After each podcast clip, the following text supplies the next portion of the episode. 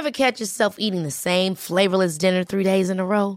Dreaming of something better? Well, HelloFresh is your guilt-free dream come true, baby. It's me, Kiki Palmer. Let's wake up those taste buds with hot, juicy pecan-crusted chicken or garlic butter shrimp scampi.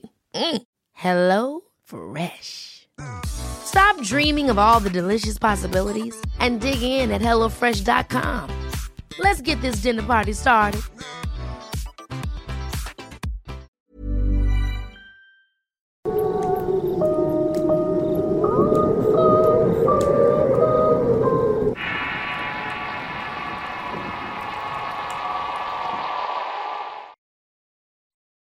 El cuadro. Historia basada en la experiencia de José M. Escrito y adaptado por Tenebres para relatos de horror. Mi nombre es José y la siguiente historia, más que ser una experiencia personal, es algo que alejó a mi familia por generaciones. En mi casa siempre han sido muy fijados en mantener el linaje, y también en que los objetos considerados valiosos pasen intactos de una generación a otra. En realidad nadie sospecharía la gran influencia que pueden tener estas reliquias en la presente de quien los posee. Mi tatarabuelo murió de un cáncer de pulmones provocado por fumar tanto a lo largo de su vida. Al menos esa es la versión oficial.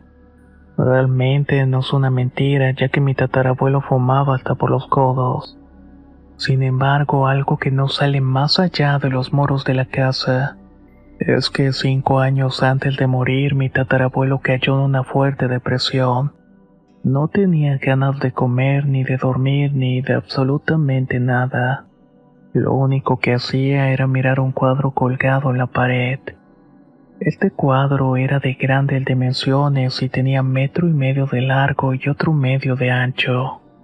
En él lo único que había era un cirio ardiendo. Ya saben, un cirio de los cuales se usan en la Pascua en la resurrección de Cristo. El cuadro lo había mandado pintar en su juventud para tener siempre una vela encendida que pudiera pedir por la salvación de su alma.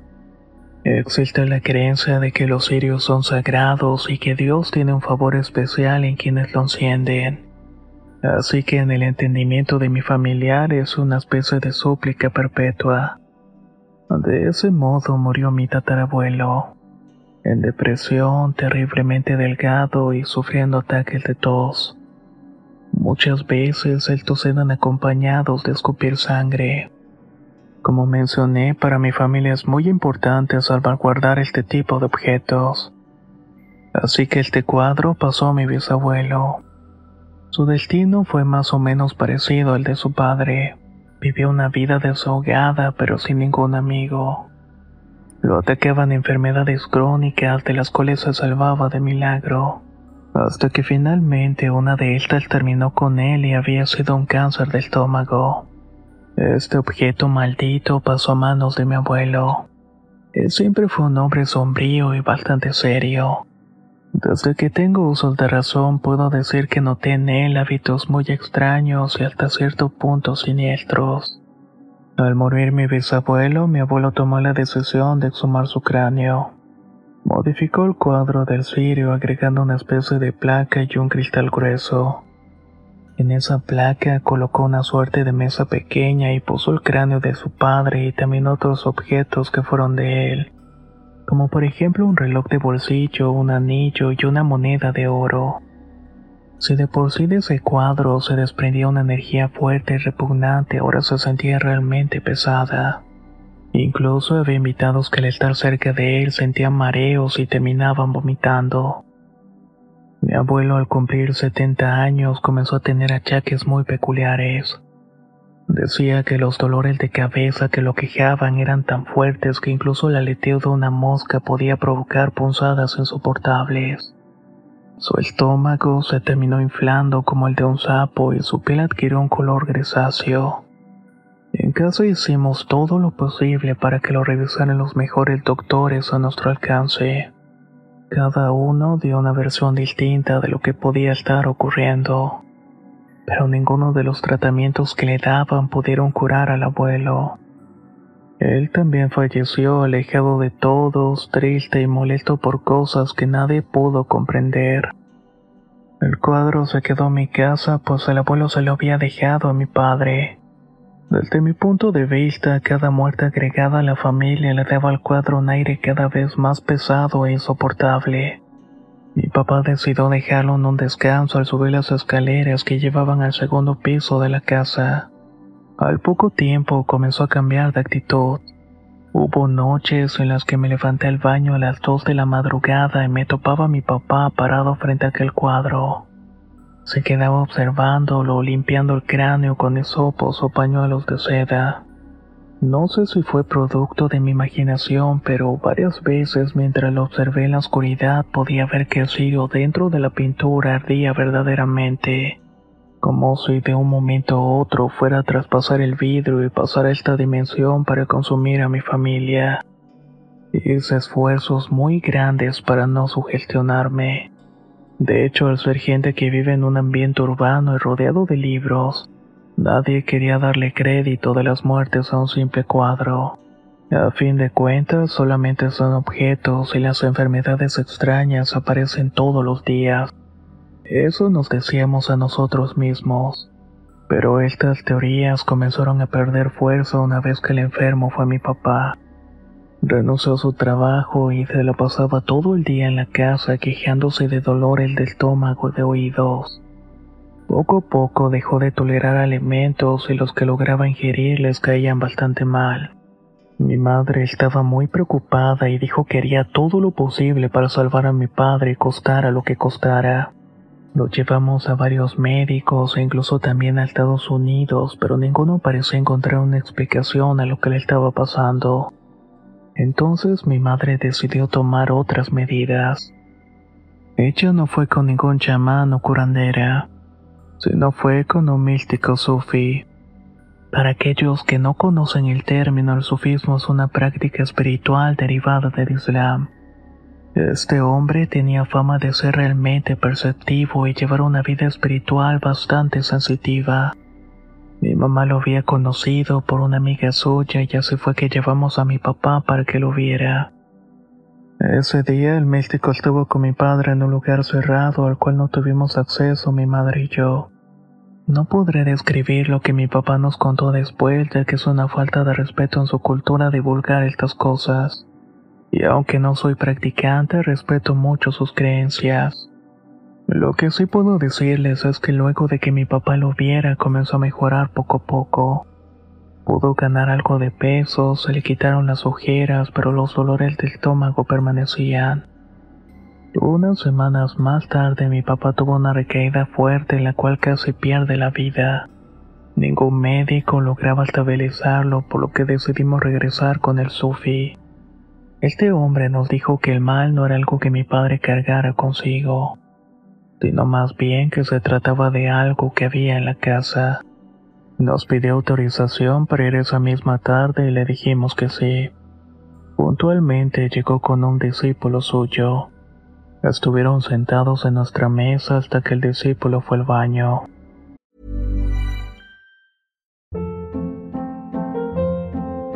Hold up. What was that? Boring. No flavor. That was as bad as those leftovers you ate all week. Kiki Palmer here, and it's time to say hello to something fresh and guilt-free. Hello Fresh. Jazz up dinner with pecan-crusted chicken or garlic butter shrimp scampi. Now that's music to my mouth. Hello Fresh. Let's get this dinner party started. Discover all the delicious possibilities at HelloFresh.com.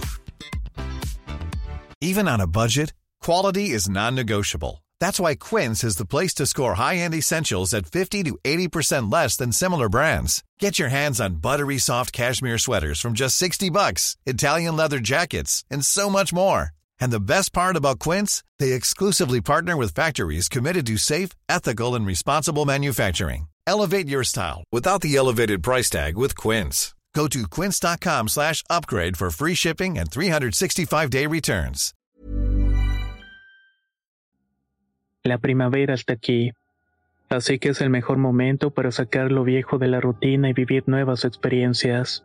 Entre ellas nuestros estrenos de terror y hasta una nueva manera de obtener dinero con tus compras gracias a iBota.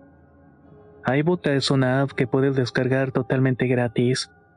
y que te da la mayor cantidad de dinero en efectivo en cientos de artículos y marcas. No solo las botanas que disfrutas mientras nos escuchas.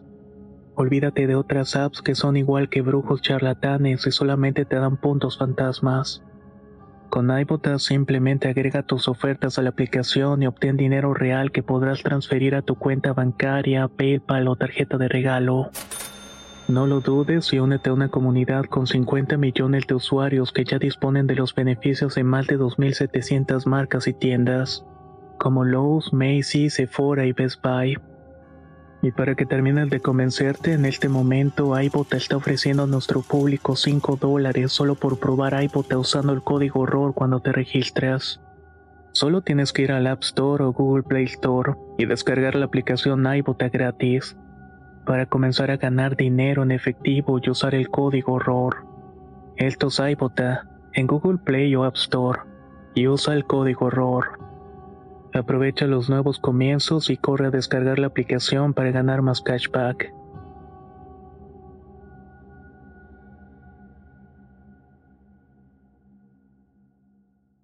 Cuando regresó le dijo algunas palabras que no entendía el místico y de inmediato el hombre nos habló con un semblante bastante serio.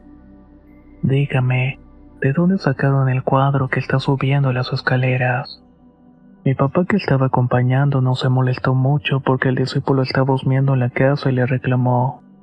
Sin embargo, el sufi le dijo que toda la energía del cuadro estaba tan podrida que eso iba podriendo el cuerpo y el alma del propietario.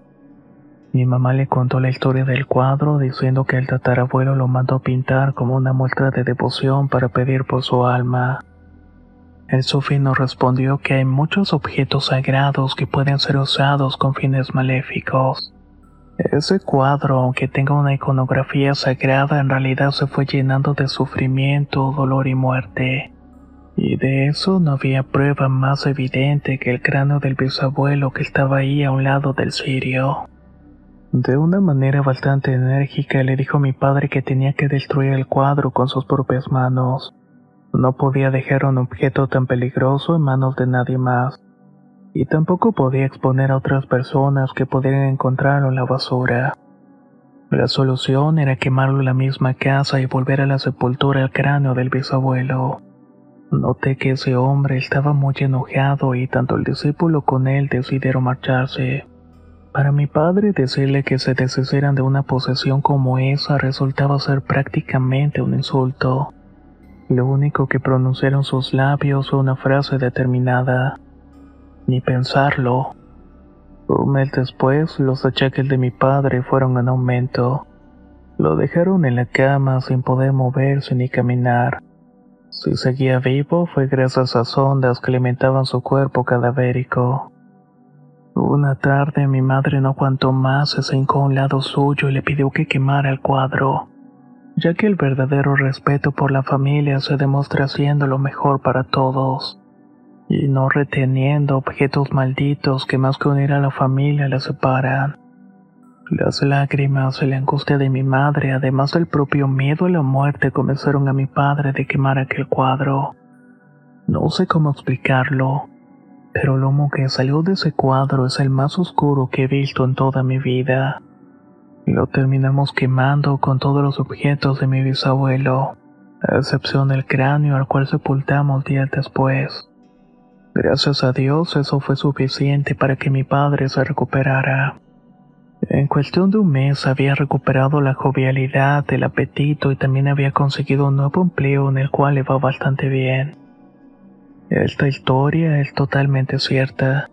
De no haberla vivido tal vez no me la creería.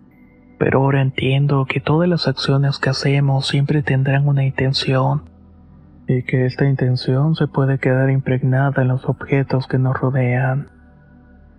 Mucha razón hay de esos consejos que dicen que no hay que aferrarse a lo material, ya que a la tumba no nos llevaremos nada.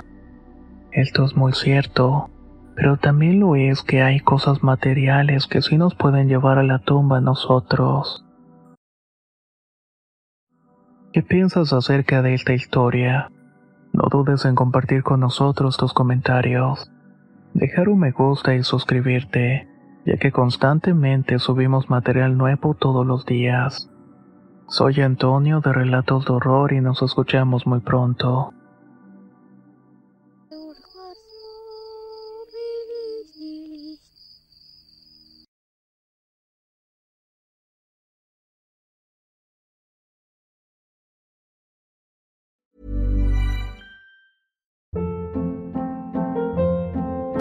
Hold up. What was that? Boring. No flavor. That was as bad as those leftovers you ate all week. Kiki Palmer here, and it's time to say hello to something fresh and guilt-free. Hello Fresh. Jazz up dinner with pecan-crusted chicken or garlic butter shrimp scampi. Now that's music to my mouth. Hello Fresh. Let's get this dinner party started. Discover all the delicious possibilities at hellofresh.com.